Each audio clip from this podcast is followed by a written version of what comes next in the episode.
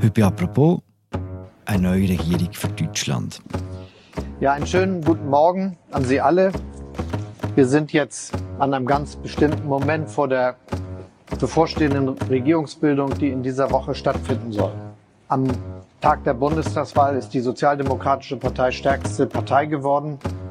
Und daraus haben wir die Chance gemacht, eine Regierung zu bilden, zusammen mit den Grünen und der FDP. Es ist schneller gegangen, als man das zuerst gedacht hat. Heute wird Olaf Scholz als neuer Kanzler der Bundesrepublik Deutschland vereidigt. Was kann man von der neuen Regierung, was kann man von Olaf Scholz erwarten? Wird jetzt alles anders als unter Angela Merkel? Über das reden wir heute, und zwar bei «Apropos» im täglichen Podcast vom Tagesanzeiger und der Redaktion Tamedia. Mein Name ist Philipp Loser und aus Berlin ist mir der Dominik Eigenmann zugeschaltet, der Deutschland-Korrespondent vom Tagesanzeiger. Hoi Dominik. Sali Philipp. Dominik, als wir das letzte Mal gehört haben, hast du uns gesagt, dass es mit der Regierung vielleicht, vielleicht bis Weihnachten könnte länger. Jetzt geht es schneller. Weißt du warum? Ja, man kann das eigentlich ganz leicht sagen, warum es schneller gegangen ist. Die drei Parteien, wo die, die neue Regierung bildet, haben große Lust zu regieren. So simpel ist das. Die SPD stellt das erste Mal seit 2005 wieder den Kanzler. Die wollen das natürlich unbedingt durchsetzen. Die Grünen regieren zuerst mal seit 2005 wieder, die FDP zuerst mal seit 2009. Kurz gesagt, die haben alle unbedingt regieren und deswegen ist sie der Koalitionsverhandlung im Grunde genommen wie am Schnürli gegangen. Die Koalitionsverhandlungen sind auch gut geplant und was vielleicht noch wichtiger ist, es sind alle drei Partner bereit gewesen, Kompromisse einzugehen. Von Anfang an, weil sie äh, das Ziel vor Augen hatten, zusammen zu regieren. Und es, hat, es ist im Laufe der Koalitionsverhandlungen das Vertrauen gewachsen zwischen den drei Partnern. Das ist auch etwas, was nicht unbedingt passieren muss. Aber ich glaube, die handelnden und die führenden Figuren von diesen Parteien haben sich gefunden und äh, sind bereit gewesen, aufeinander zuzugehen. Und darum ist es jetzt so schnell gegangen. Das Resultat dieser Verhandlungen ist ein dicker Koalitionsvertrag. Der hat das Motto, das muss ich dann nachlesen, das heißt mehr Fortschritt wagen, Bündnis für Freiheit, Gerechtigkeit und Nachhaltigkeit. Ist das ein Polit-PR oder ist das wirklich auch eine Ansage? Ist das Programm? Ja, es ist natürlich beides. Also einerseits muss man natürlich ein Programm verkaufen und man macht es mit einer knalligen Überschrift.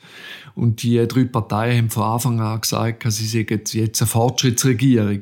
Jetzt ist noch nie eine Regierung irgendwo angetreten, die gesagt hat, wir wollen den Rückschritt und ähm, wir wollen alles äh, gleich machen wie vorher. Insofern sollte man nicht allzu viel auf das gehen.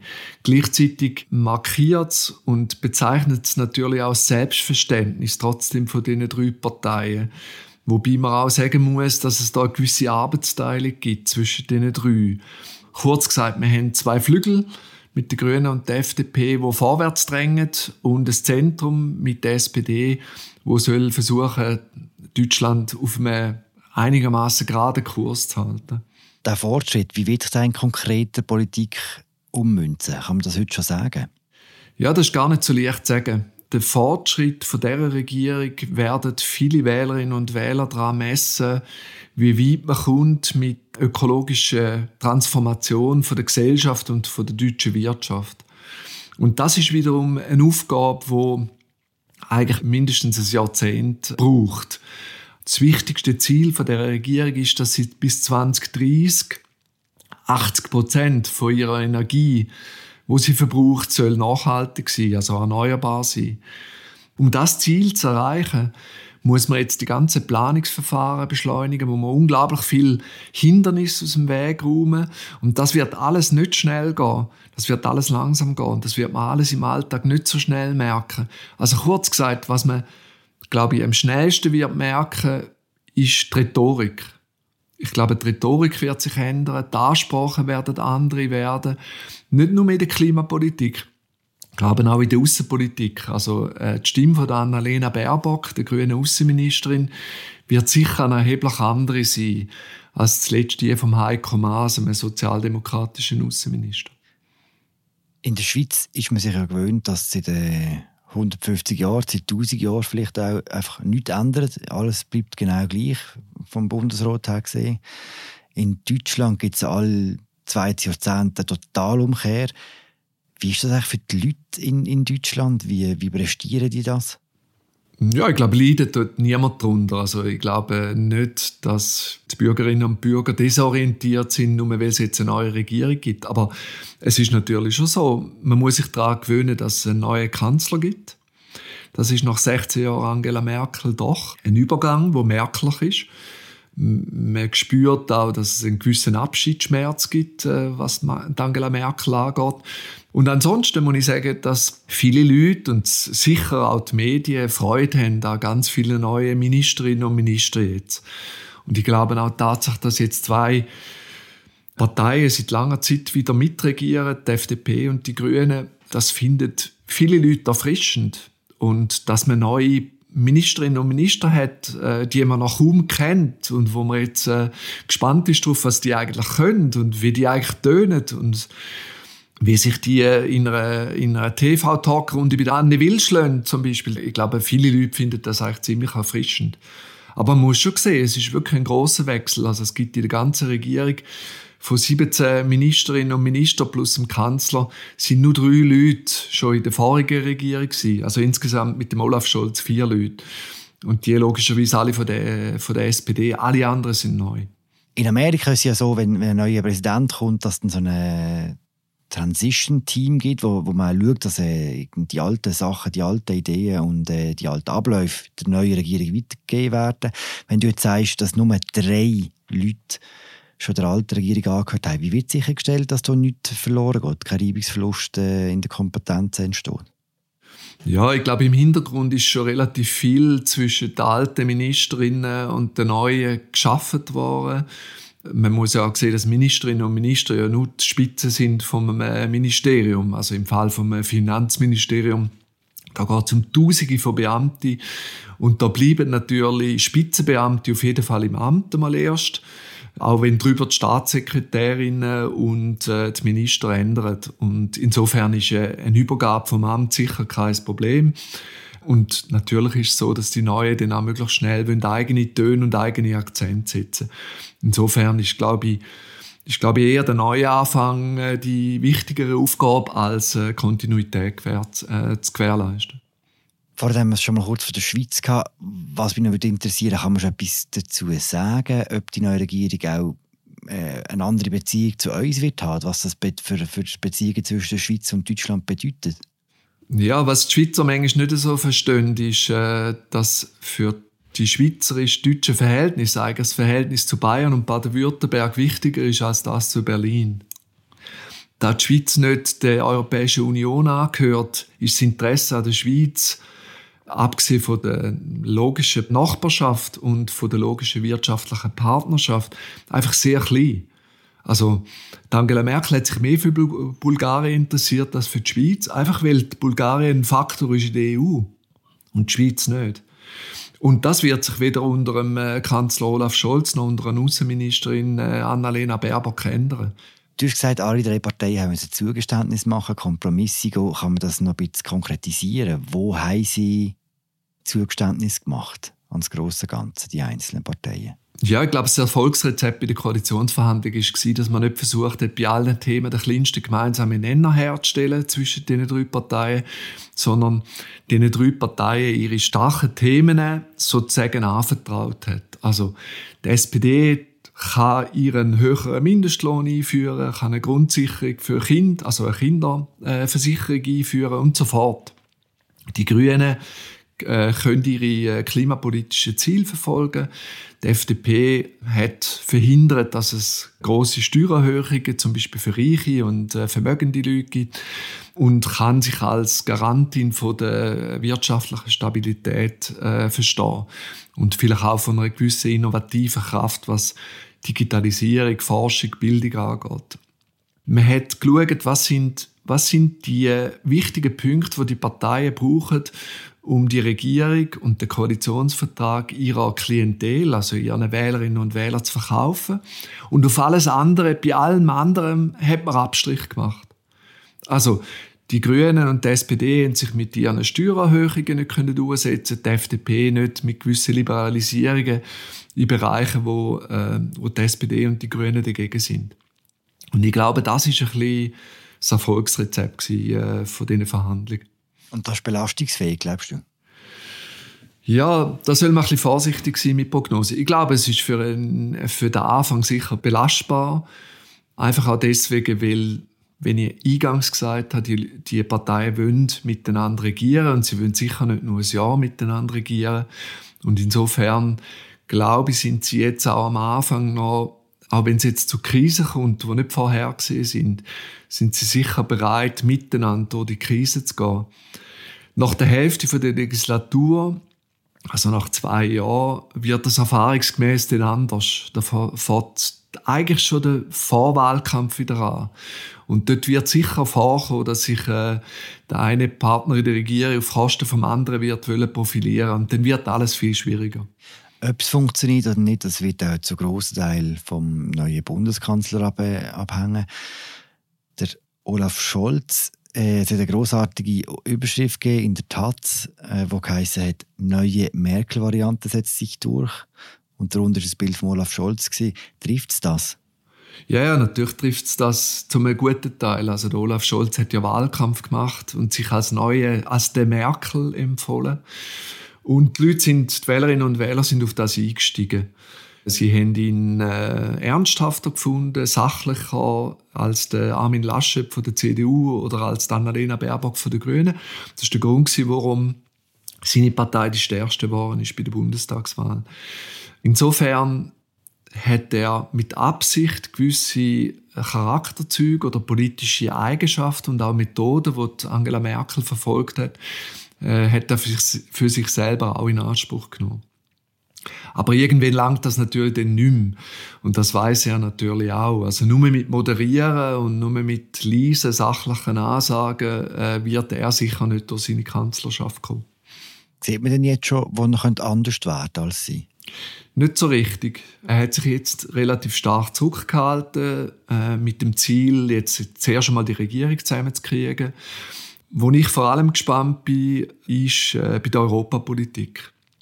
Man könnte von einem äh, sozialdemokratischen deutschen Kanzler eigentlich erwarten, dass er in der Europapolitik auf die äh, relativ weitgehenden Reformvorschläge von Emmanuel Macron, französischer Präsident, jetzt anders würde eingehen als Angela Merkel. Also zum Beispiel, wie das die Südländer fordern, auf eine gemeinsame äh, Verschuldung von den äh, in die EU drängen oder sie zumindest zulassen, weitere Integrationsschritte nicht mehr blockieren und so fort. Und da bin ich gespannt, wie weiter wird ein, ein, ein neuer, ein bisschen integrativer Kurs einschlagen oder wie stark er doch auf die entsprechenden Bedenken beispielsweise von der FDP, aber auch im Großteil äh, von der Wählerschaft von der Union äh, Rücksicht wird nehmen. Unterstützung bei so einem Kurs könnte er ziemlich sicher vom, von den Grünen bekommen. Der Vizekanzler heisst jetzt Robert Habeck. Da kommt auch ein Superministerium über, wo Wirtschaft und Klima vereint ist. Schon ein bisschen brutal für die Annalena Baerbock, oder nicht, die Auswahl am Schluss? Sie wird Außenministerin, ist auch nicht schlecht, schon klar, aber äh, er ist der neue starke Mann innerhalb der Regierung bei den Grünen, kann man glaube ich sagen. Ja, man kann es ja auch umgekehrt sehen, oder? Es ist ziemlich brutal für Robert Habeck, dass er, wo eigentlich die neue Grünen erfunden hat und zum guten Teil konzeptionell prägt hat, dass er, weil dann Alena Baerbock in der Partei beliebter war und weil sie auch noch eine Frau war, keine Chance hatte, Kanzlerkandidat zu werden. Insofern muss ich sagen, ist es ein fairer Deal gewesen, dass sie abgemacht haben, wenn die Grünen ein super Resultat machen, ist dann Annalena Baerbock Vizekanzlerin und wenn nicht, dann ist es Robert Habeck, weil dann Annalena Baerbock ihre Chance hat. Und insofern muss ich sagen, finde ich, ist es eigentlich recht ein erwachsener Umgang mit der Macht gewesen, äh, bei den Grünen, wo man ihnen vielleicht gar nicht so zutraut, dass sie so ohne dass irgendjemand davon gewusst hat, über Monate hinweg, dass sie gewusst haben, dass es so eine Abmache gibt und dass sie sich daran halten. Und dass auch Annalena Baerbock sich äh, nie beklagt hat und der Robert Habeck aber auch nicht irgendwie triumphiert. Und sie werden beide prägende Figuren in der neuen Regierung sein. Der Robert Habeck wird müssen zeigen, was er kann als Klimaminister. Das ist sicher die schwierigste Aufgabe in der ganzen Regierung. Und dann Alena Baerbock wird sehr schnell eine prominente Stimme sein, einfach weil sie jeden Abend in der Tagesschau auftaucht, weil sie etwas zu der Ukraine sagt oder zu Russland oder zu China. Und insofern ist es für sie sicher keine schlechte Position in der neuen Regierung. Du hast gesagt, dass äh, mit der Annalena Baerbock als Außenministerin auch einen neuen Ton könnte einziehen in der deutschen Außenpolitik. Wie hast du das genau gemeint? Ja, also man weiß ja von den Grünen, dass sie sich, ein bisschen salopp gesagt, eine moralischere Außenpolitik von Deutschland wünschen. Also nicht nur eine pazifistischere, das hängt aber nicht nur von Deutschland ab, das weiß sie auch, sondern vor allem eine, wo Menschenrechtsverletzungen in der ganzen Welt stärker anprangert, als man das heute macht. Angela Merkel hat auch gewusst, was die Handelsbeziehungen zu China für die deutsche Wirtschaft wert sind. Und sie hat äh, sich sehr zurückgehalten mit Kritik an China, jedenfalls in der Öffentlichkeit. Wie sie in dem Gespräch war mit der chinesischen Führung, ist eine andere Geschichte. Jetzt Annalena Baerbock und auch die Grünen sagen, auf das sollten wir nicht mehr so viel Rücksicht nehmen. Wir sollten über Hongkong reden, wir müssen über Xinjiang reden, wir müssen über Taiwan reden. Und äh, selbst wenn das für unsere Wirtschaft einen Preis hat. Und das ist natürlich äh, eine konfliktträchtige äh, Ansage. Es gibt jetzt auch schon Meldungen, dass der Olaf Scholz schon im September, also kurz nach seinem Wahlsieg oder Anfang Oktober, offenbar äh, über die EU den Chinesen ausrichten lassen hat, dass mit ihm alles weiterläuft wie mit Angela Merkel. Was ihre Beziehungen angeht, also dass äh, Handelsbeziehungen für sie wichtig sind, dass man über Kritik kann reden aber dass das äh, zwischen den Chefs im Geheimen passiert und nicht unbedingt in der Öffentlichkeit. Und das ist, wenn das stimmt, was ich mir gut vorstellen kann, dann ist das natürlich dann auch eine Herausforderung für Annalena Baerbock, wie sie sich öffentlich äh, positioniert. Die FDP hat vor allem einen sehr prestigeträchtigen Posten bekommen in der neuen Regierung. Das ist der Finanzminister Christian Lindner. Was erwartest du von ihm? Ja, was die Leute ein bisschen vergessen, ist, dass der Christian Lindner steht zu einer, zwar einer wirtschaftsfreundlichen Partei vor und er hat auch, wie soll man sagen, sich gewisse Grundlagen geschaffen, aber er, er ist nie ein Unternehmer gewesen und er ist auch nie ein Finanzexperte gewesen. Das heißt, er wird jetzt zuerst einmal äh, müssen das große Ministerium in den Griff bekommen. Und ich denke, muss sich mit seinen Geschäften vertraut machen. Aber natürlich ist das Finanzministerium ein absolut zentrales, wo man in alle Geschäfte von allen anderen Ministerien kann regieren kann, indem man den Geldhahn auf- oder zutreibt. Und insofern ist sein Einfluss enorm in der neuen Regierung. Gleichzeitig hat er noch einen Chef, der heißt Olaf Scholz. Eines der wichtigsten Themen der neuen Regierung, das ergibt sich aus der Aktualität. Das, äh, die ist die gleiche, wie wir auch leben. Das ist Corona. Lange war unklar, wer der neue Gesundheitsminister soll werden. Am Montag hat dann der Olaf Scholz einen altbekannten Mann vorgestellt. Wir hören schnell rein. Und deshalb haben sich, anders kann man das gar nicht sagen, bestimmt die meisten Bürgerinnen und Bürger dieses Landes gewünscht, dass der nächste Gesundheitsminister vom Fach ist, das wirklich gut kann und dass er Karl Lauterbach heißt. Er wird es.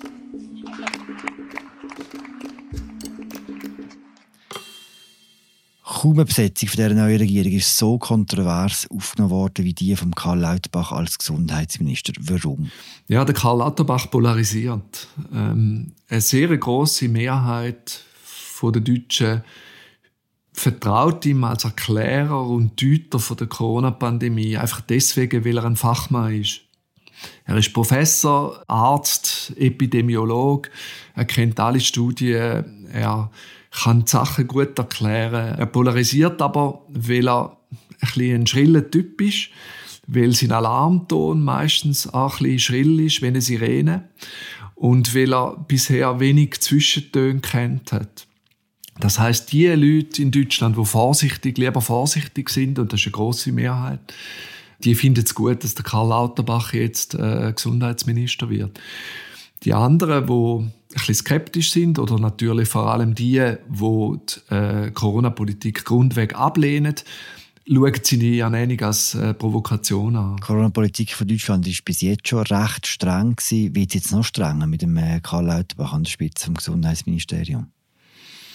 Ja, streng ist immer äh, die Frage im Vergleich zu welchem Land. Also im Vergleich zu Australien ist es nicht sehr streng. Im Vergleich zu der Schweiz ist alles streng. Ein Gesundheitsminister in Deutschland hat eigentlich nichts zu sagen. Weil Gesundheitspolitik im Grunde genommen die Sache ist äh, von den Bundesländern. Also so wie sie in der Schweiz die Sache von den Kantonen ist. Ein Gesundheitsminister hat, ich würde sagen, in Deutschland sogar weniger zu sagen als in der Schweiz also wo Alain Berset doch eine, eine wichtige Stimme geworden ist und eigentlich Corona-Politik macht in der Schweiz. Zwar als Delegierter quasi vom Bundesrat, aber doch als, als die wichtigste Stimme.